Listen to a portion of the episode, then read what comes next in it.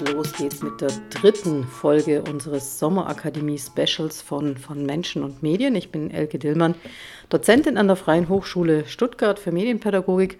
Und hier an der Freien Hochschule tobt in diesen Tagen die Sommerakademie. In ganz vielen unterschiedlichen Kursen bereiten sich rund 300 Lehrerinnen und Lehrer auf das nächste Schuljahr vor. Und wir liefern ein paar Ideen für medienpädagogische Interventionen und Projekte.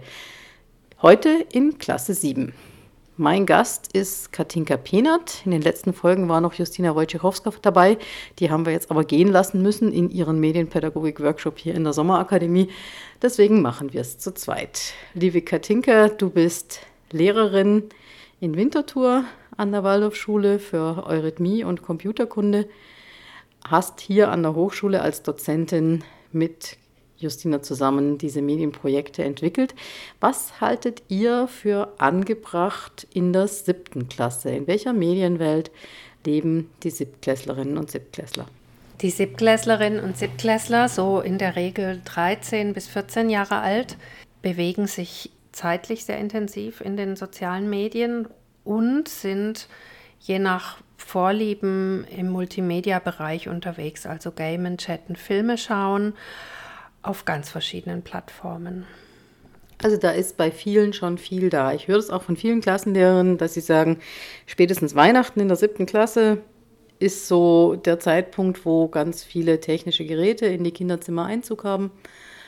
Nichtsdestotrotz gibt es auch in siebten Klassen immer noch welche, die noch über keinerlei Geräte verfügen. Trotzdem glaube ich, dass auch bei denen das rüberschwappt, was an Bewusstsein da ist in dieser Altersstufe. Und es ist eine Altersstufe, in der es sehr stark darum geht, rauszukriegen, wer bin ich in dieser Welt, was will ich in dieser Welt und wo ich nach Vorbildern suche. Und ich denke, das ist ein Leitmotiv, das ihr euch auch genommen habt für eure Entwicklung.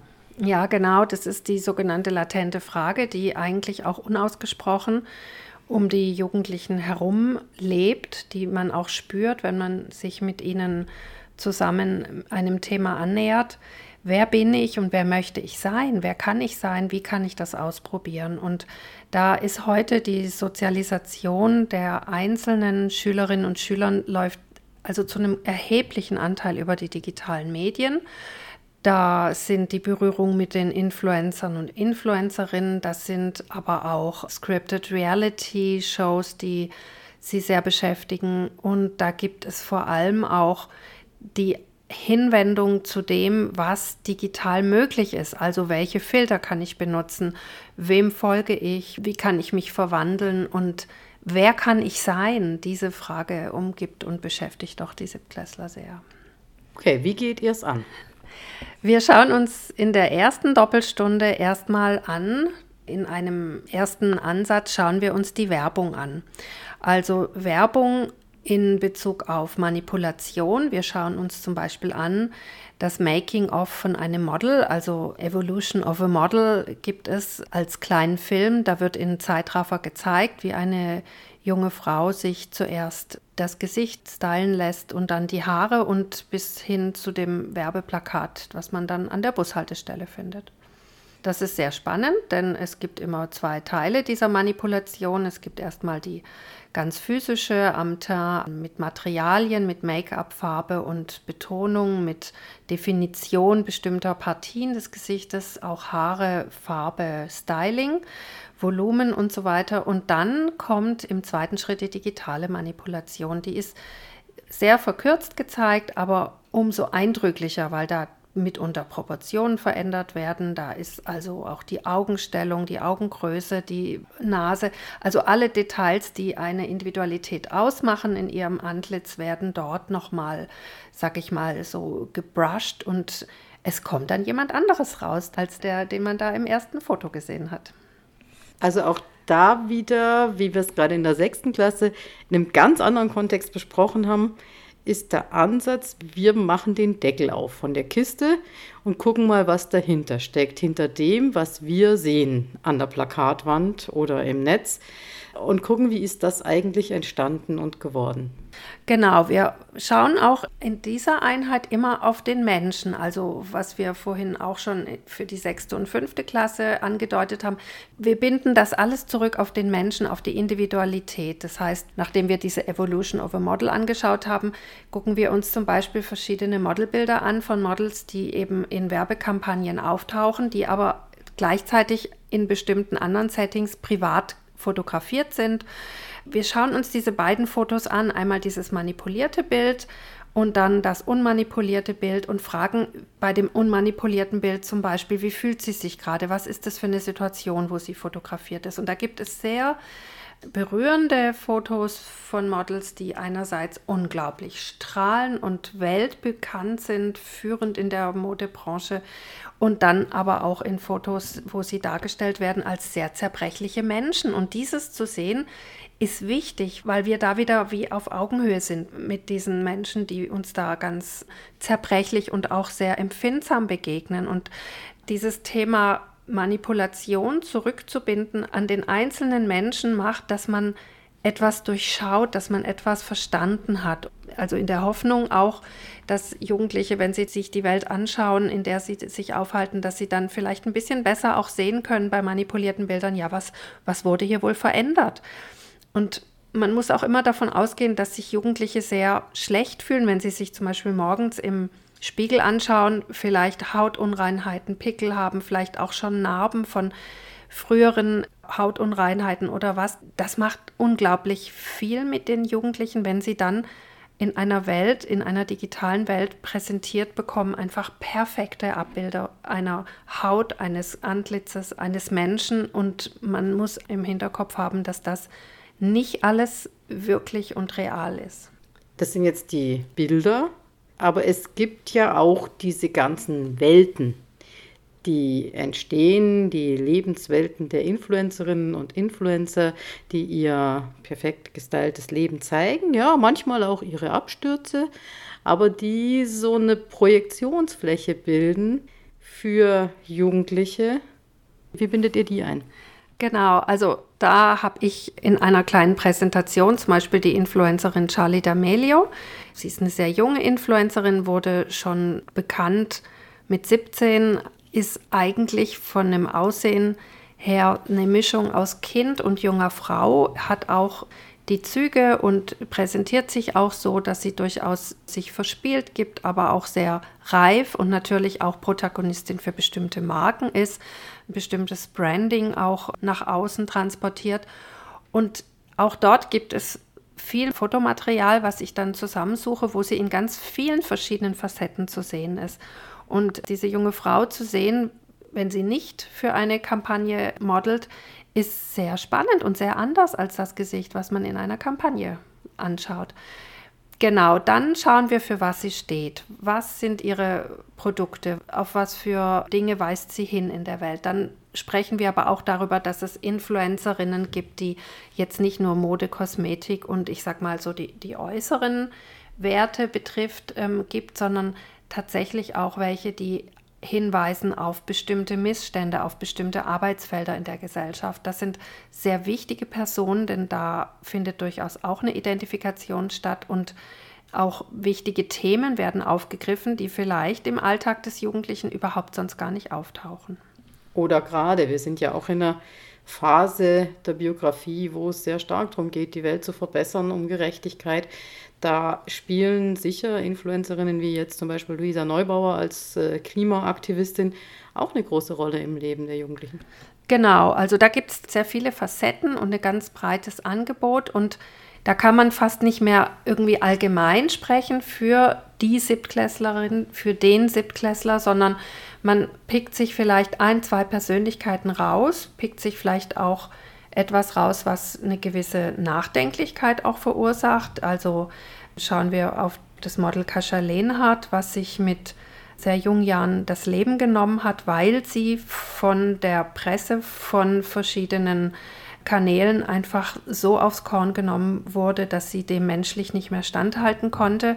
Und schauen wir auch drauf, was für Influencer mit welchen Botschaften kommen. Bei den Jungs ist oft Montana Black 88 der Influencer, den man über Twitch, über verschiedene Social-Media-Kanäle erleben kann.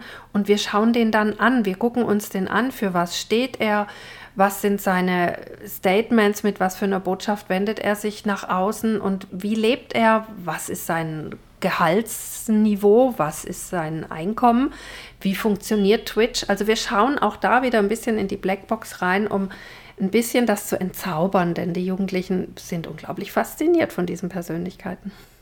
Ich könnte mir vorstellen, dass sich auch lohnt, vorher mal mit den Jugendlichen ins Gespräch zu kommen. Wer sind denn eigentlich eure Influencer und Influencerinnen? Weil ich glaube, dass da eine Welt existiert, zu der wir Erwachsenen ganz schwer Zugang haben, weil sich rasant schnell ändert, wer da gerade trendet und dass das ganz spannend ist, da einfach mal zuzuhören.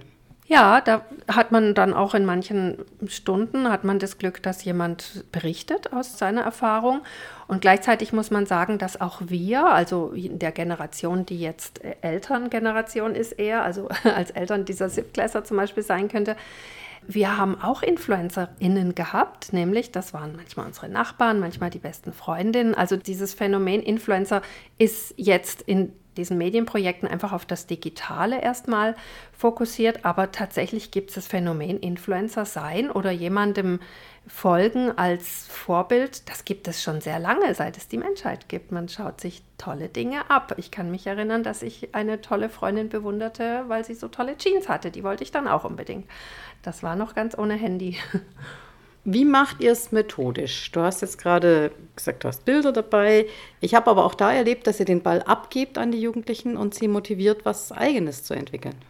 Genau, wir haben dann, nachdem wir so eine Inputphase hatten, ungefähr von 20, 30 Minuten zu Beginn so einer Doppelstunde, da geben wir kleine Aktivitätskarten aus, die man sich raussuchen darf. Man hat dann wieder die Aufgabe, aus einem bestimmten Setting, was auf dieser Karte notiert ist, ein Rollenspiel zu machen. Und das ist sehr interessant, denn wir gehen da in das Thema Scripted Reality, also zum Beispiel GNTM, Germany's Next Top Model oder. Darf ich dich da gleich bitten, dass du einfach mal so beispielhaft erzählst, was auf so ein paar Karten draufsteht? Also auf einer Karte steht zum Beispiel drauf, dass ihr als Freundinnen zusammen weggefahren seid und eine dieser Freundinnen, ihr seid vielleicht zu dritt, zu viert, möchte den Tag über nichts essen und dann fragt ihr warum und dann kommt halt raus, nach so ein bisschen Gedruckse kommt halt raus, dass, dass sie vorhat, sich in ein Casting für Germany's Next Topmodel zu begeben und jetzt seid ihr aber besorgt darüber, weil diese Freundin hat schon eine Topfigur, sie möchte einfach noch schlanker werden und seid jetzt besorgt, weil da vielleicht auch eine Essstörung draus entstehen könnte. Und jetzt kommt ihr in ein Gespräch. Die Aktivitätskarte setzt euch so kurz ins Bild, was ist für eine Situation. Und jetzt soll da ein Gespräch entstehen zwischen dieser Freundin und den anderen, die sie doch ermuntern, einfach zu der Figur so zu stehen, die sie hat und auch so, wie sie ist, dass sie gut und richtig und auch okay ist, so wie sie ist. Und jetzt geht es eben darum, dass dann so eine Argumentation entsteht, die dann sehr intensiv, aber auch sehr pointiert einfach rausschält, was das Ziel ist dieser Freundin, nämlich dass sie denkt, in diese Show mit eingeladen zu werden, da teilzunehmen und die Fragen, die dann daraus entstehen, von den anderen gestellt, die geben wir dann teilweise zurück. Die Ergebnisse dieser kleinen Rollenspiele schauen sich alle an und wir geben dann Fragen zurück, ja, wie würdet ihr euch verhalten? Was gibt es denn noch für Möglichkeiten, damit umzugehen?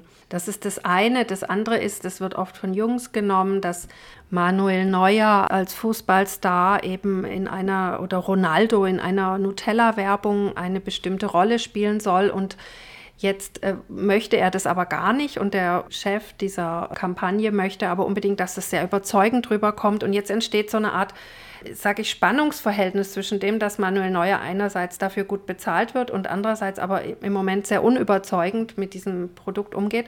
Und jetzt muss also dieser Produzent, äh, muss ihm jetzt klar machen, wie er das tun soll. Und das ist so absurd, weil man plötzlich spürt, da ist ein Mensch, der einfach Vorlieben hat und offenbar nicht dieses Produkt eigentlich möchte, aber dass er jetzt in eine Rolle schlüpfen muss, dass er etwas sein muss, was er gar nicht ist.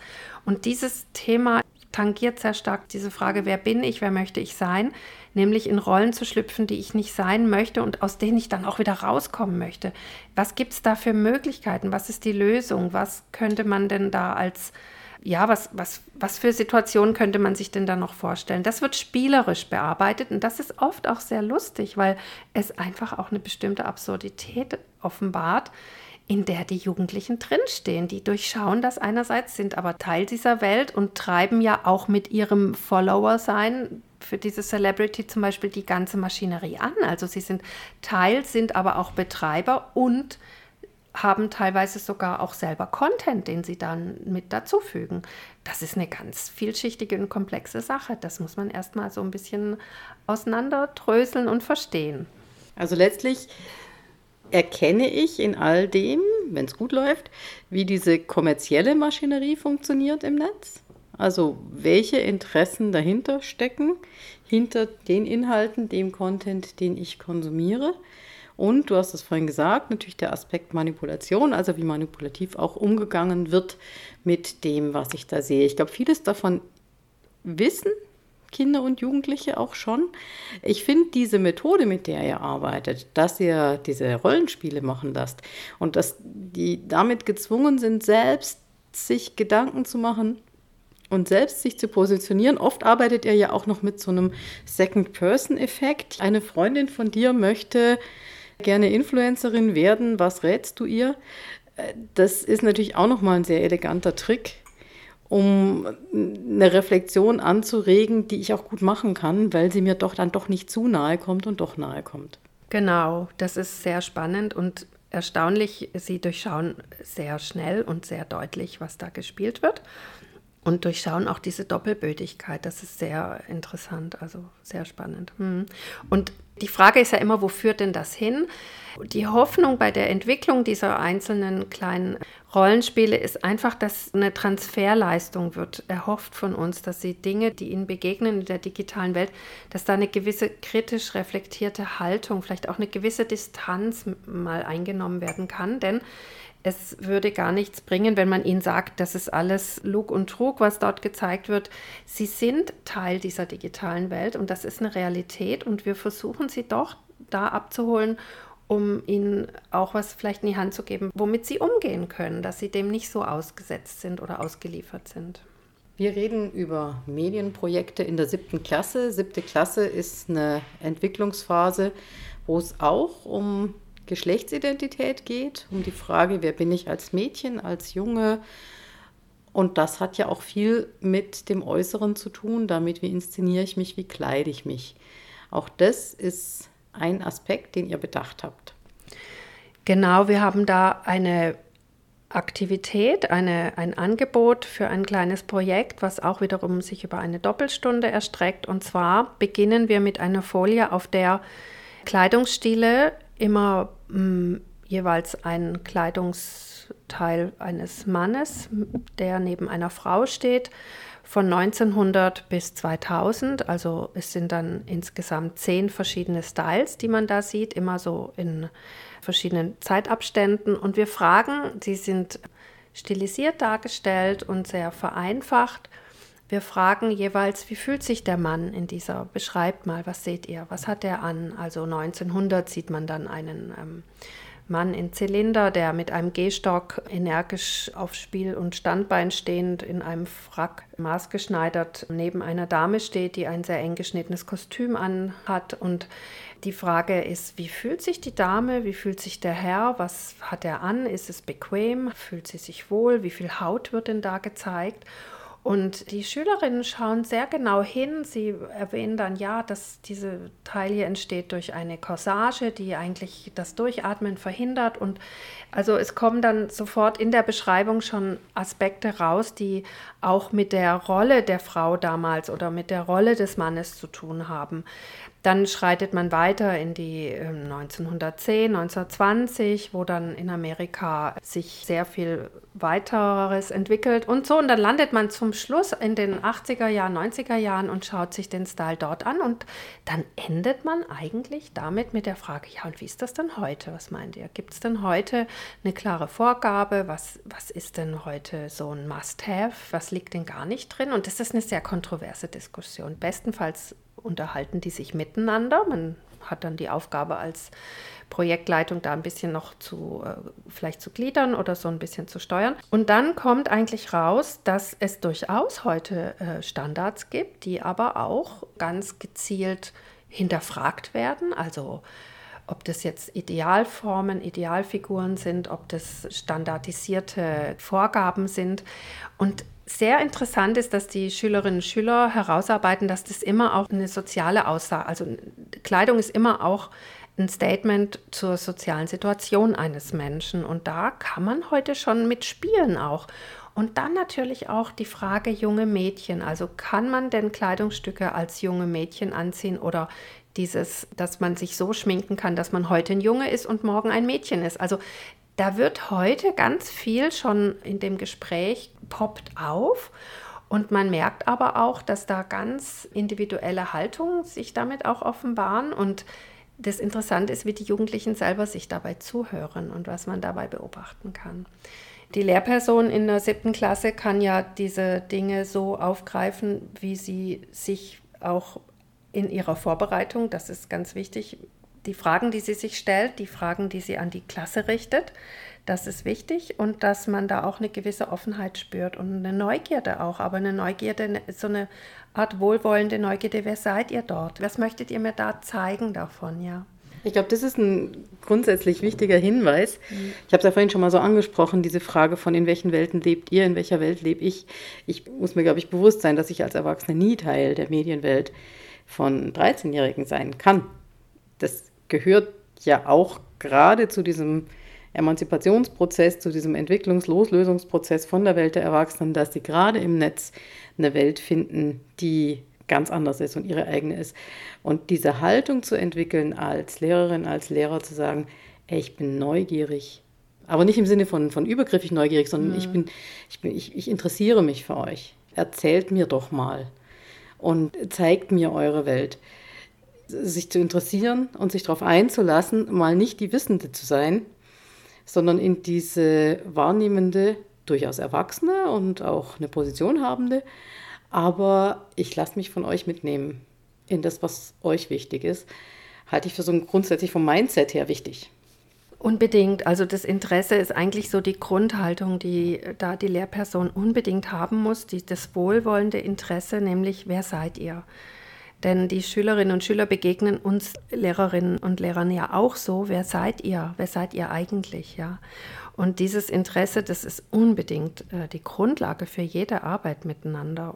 Wenn dieses Interesse aber da ist, nach oben ist da die Richterskala total offen, wie offen die Schülerinnen und Schüler auch auf die Lehrerinnen zugehen können. Ja, die wissen nämlich, wenn die sich für mich interessiert, dann kann ich auch zu dir kommen, wenn was nicht gut läuft oder wenn was mit mir nicht mehr gut ist oder wenn ich merke, ich brauche Unterstützung. Wenn die Lehrerin sich gar nicht dafür interessiert, ja, da eigentlich auch nicht in so ein Gespräch kommen möchte, in so ein offenes, dann heißt es ja eigentlich für den Jugendlichen auch, dass er sie gar nicht als Ansprechperson hat, wenn er vielleicht Unterstützung braucht oder sie Unterstützung braucht. Dieses Eintauchen ein bisschen in diese Medienwelt von Jugendlichen geht auch ganz gut mit dem Block 2 der Medienprojekte. Wir haben ja immer so zwei Teile. Einen ersten Medien verstehen. Das wäre jetzt in diesem Fall diese ganzen kommerziellen Mechanismen in der Social-Media-Maschinerie zu verstehen. Aber der Block 2 ist immer der kreatives Mediengestalten. Den kann ich inhaltlich anbinden an den Block 1. Das habe ich jetzt gerade hinter mir mit einer siebten Klasse, habe ich drei Tage lang Podcasts produziert. Podcasts, so ähnlich wie unseren hier. Da sitzen dann vier oder fünf Jugendliche zusammen als Gruppe und reden als Expertinnen und Experten über ein Thema. Und das nehmen sie auf. Und das bearbeiten sie hinterher und schneiden sie hinterher. In dem Fall haben wir ihnen genau die Themen gegeben, die sie eh schon mal bearbeitet hatten im Blog 1, also Sie haben gesprochen über Castingshows. Sie haben gesprochen über Influencer. Sie haben gesprochen über Datenschutz und Datenklau. Es gab auch eine Gruppe, die darüber gesprochen hat, wie es ist, als 13-Jährige immer noch keinerlei Zugang zu irgendwelchen Medien zu haben, wie man denn damit so klarkommt und was daran vielleicht cool ist und was daran nicht cool ist. Ich fand es hochspannend mitzuerleben, wie kontrovers diese Gespräche waren. Also wie hoch auch das Auseinandersetzungsniveau der Kinder war, wenn man ihnen diesen Freiraum lässt, sich miteinander auseinanderzusetzen über diese Themen. Diese Podcast-Produktion hat natürlich noch einen weiteren Aspekt des Dinge transparent machens. Wenn Sie dann hinterher mit Laptops da sitzen und Ihre eigenen Aufnahmen schneiden, dann habe ich natürlich erstmal diesen Verfremdungseffekt. Oh Gott, wie klinge ich? Ich höre meine eigene Stimme. Dann habe ich den Effekt, ah, ähnlich wie ich beim Bilder filtern, manipulieren kann, kann ich jetzt alle meine Äs und Versprecher rausschneiden und klingt plötzlich viel besser. Ich könnte aber auch das nicht rausschneiden in dem Satz, ich bin nicht blöd oder du bist nicht blöd. Also sie erleben auch im eigenen Tun die Manipulationsmöglichkeiten durch Bearbeitung, die ich vorher theoretisch besprochen habe. Jetzt können sie es selber machen. Ich hatte mal eine, das war allerdings eine achte Klasse, die haben das krass gemacht. Die haben wirklich die Originalfragen, die sie im Interview einer Mitarbeiterin, in dem Fall war es die Köchin in der Schule, gestellt haben, rausgeschnitten und stattdessen völlig andere Fragen reingeschnitten und haben also ein Comedy-Stück produziert erster Güte. Aber genau das ist das, was ich so grandios finde an diesem selber machen. Ich merke, wie es funktioniert. Dadurch, dass ich es selber ausprobiere. Also eine Option für diesen Block 2, Podcasts produzieren, Hörstücke produzieren ich muss nicht unbedingt dieses Medienthema zum Thema machen. Wie ist es mit dem zeitlichen Aufwand bei so einem Block 2 in der siebten Klasse mit Podcast? Wir hatten jetzt sechs Doppelstunden.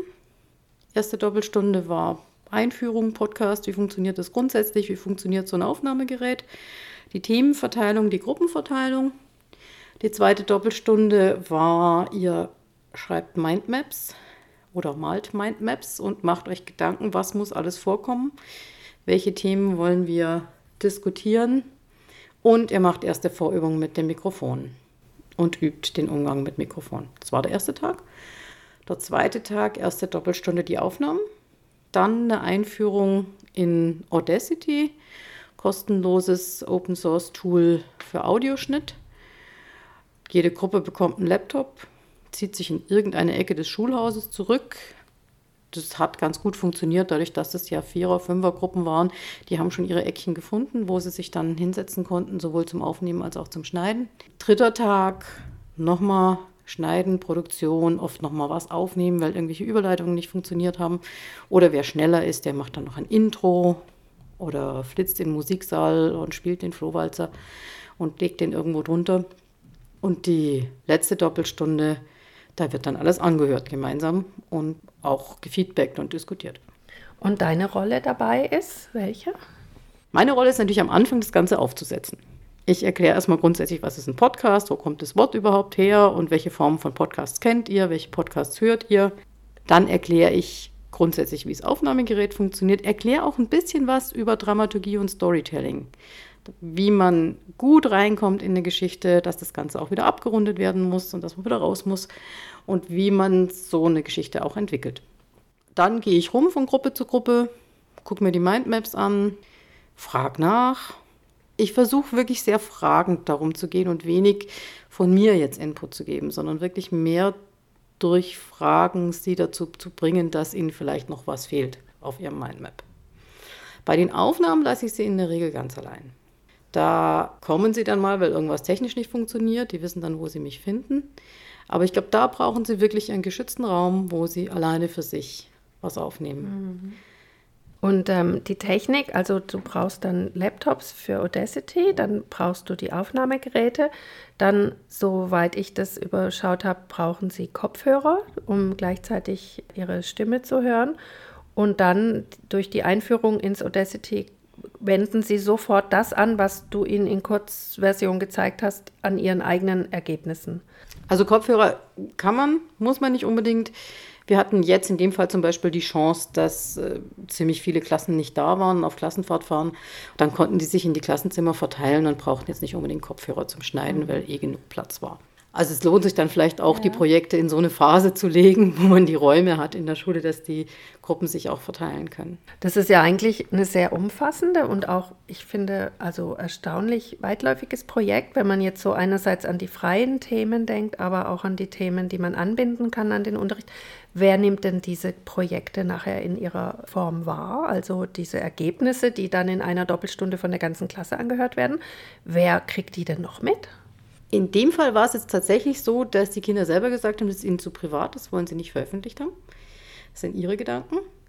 Wir haben andere Projekte gemacht, die haben wir hinterher zum Beispiel den Eltern präsentiert oder auch schon mal was ganz kurzes Ding draus zusammengeschnitten für eine Monatsfeier. Es gibt natürlich immer die Möglichkeit, sowas auch auf einer Schulhomepage zu publizieren, wenn man das möchte. Aber meistens ist so, nachdem wir so viel Sensibilität geschaffen haben für Persönlichkeitsrechte und was ist eigentlich privat, dass die da gar nicht so scharf drauf sind. Also man kann so Projekte natürlich auch, wenn man jetzt nicht, ich sagte, ich habe jetzt keine drei Tage Projekttage, gut anbinden an Stoff der siebten Klasse. Wir haben auch schon Podcasts produziert zu Ernährung und Gesundheit, was eine Epoche ist in der siebten Klasse. Das war so ein ganz anderes Format. Da sind wir dann mit der Klasse auf den Bauernhof gegangen und haben geguckt, wo kommen eigentlich die Lebensmittel her. Und jede Gruppe hat so einen Aspekt davon sich genommen, hat eine Reportage gemacht aus dem Stall oder vom Acker oder ein Interview mit dem Bauern. Also da hatten wir das angebunden an den Stoff. Oder wir haben mal sehr lustige Hörspiele produziert zum Leben Luthers, angebunden an die Geschichte und haben also uns akustisch in die Zeit Luthers versetzt. Und was beobachtest du denn an Wirkung in der Klasse, nachdem die dann so im Schnelltauchverfahren in dieses Technische, aber verbunden mit ihrer eigenen Stimme, mit ihrer eigenen Persönlichkeit, was macht es mit ihnen nachher in der Klasse? Was beobachtest du da? Also während dem Prozess beobachte ich schon, dass die unglaublich konzentriert arbeiten.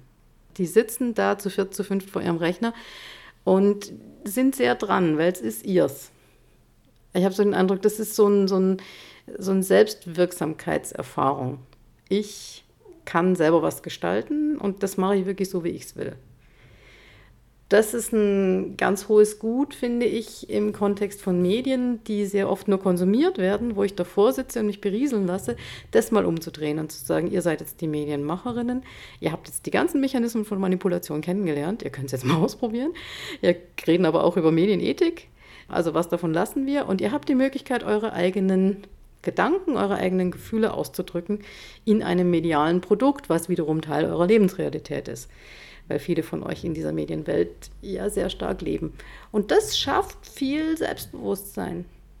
Hm. Ja, das kann ich mir vorstellen. Also sehr spannend. Ich habe das ja mal einmal erlebt in einer Schule mit dir zusammen, mit einem freien Themenkomplex. Und da ging es mir eben so, dass nicht ein Stolz, sondern so eine positive Produktbewusstsein. Wir haben etwas geschaffen, was uns wichtig war, was wir uns erarbeitet haben. Und wir haben es auch präsentiert. In dem Fall war es dann ein Radiosender, Freies Radio für Stuttgart, was mich sehr beeindruckt hat. Mhm. Das ist natürlich auch nochmal toll, wenn man die Möglichkeit hat, dann auch nochmal so hinter die Kulissen zu schauen, dass man bei so einem Bürgerradio selbst eine Sendung macht und da mit dem ganzen Adrenalin und der ganzen Aufregung live auf Sendung geht, seine Beiträge live anmoderiert. Das hat natürlich nochmal eine ganz eigene Qualität.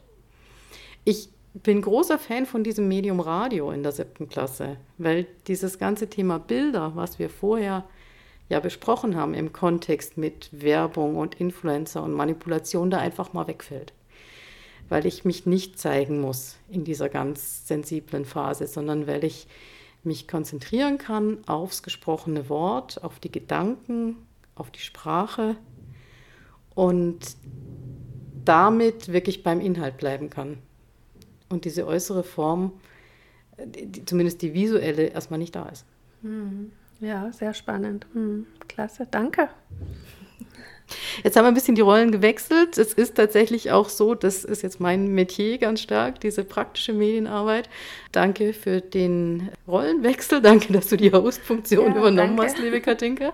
Ähm, ich glaube, zum Abschluss, ich möchte einfach Mut machen, das auszuprobieren. Auch das ist was, wo man klar erstmal selber rumprobieren muss Vielleicht ein Tipp noch, ich könnte mir sehr gut vorstellen, dass es an den allermeisten Schulen Schülerinnen und Schüler der Oberstufe gibt oder Eltern, die mit Medienproduktion Erfahrung haben. Und ich würde gerne Mut machen, sich da Alliierte zu holen und sich Unterstützung zu holen, ein Netzwerk, wenn man solche praktischen Medienprojekte machen will, von Leuten, die sich mit sowas auskennen und die einem gerne helfen.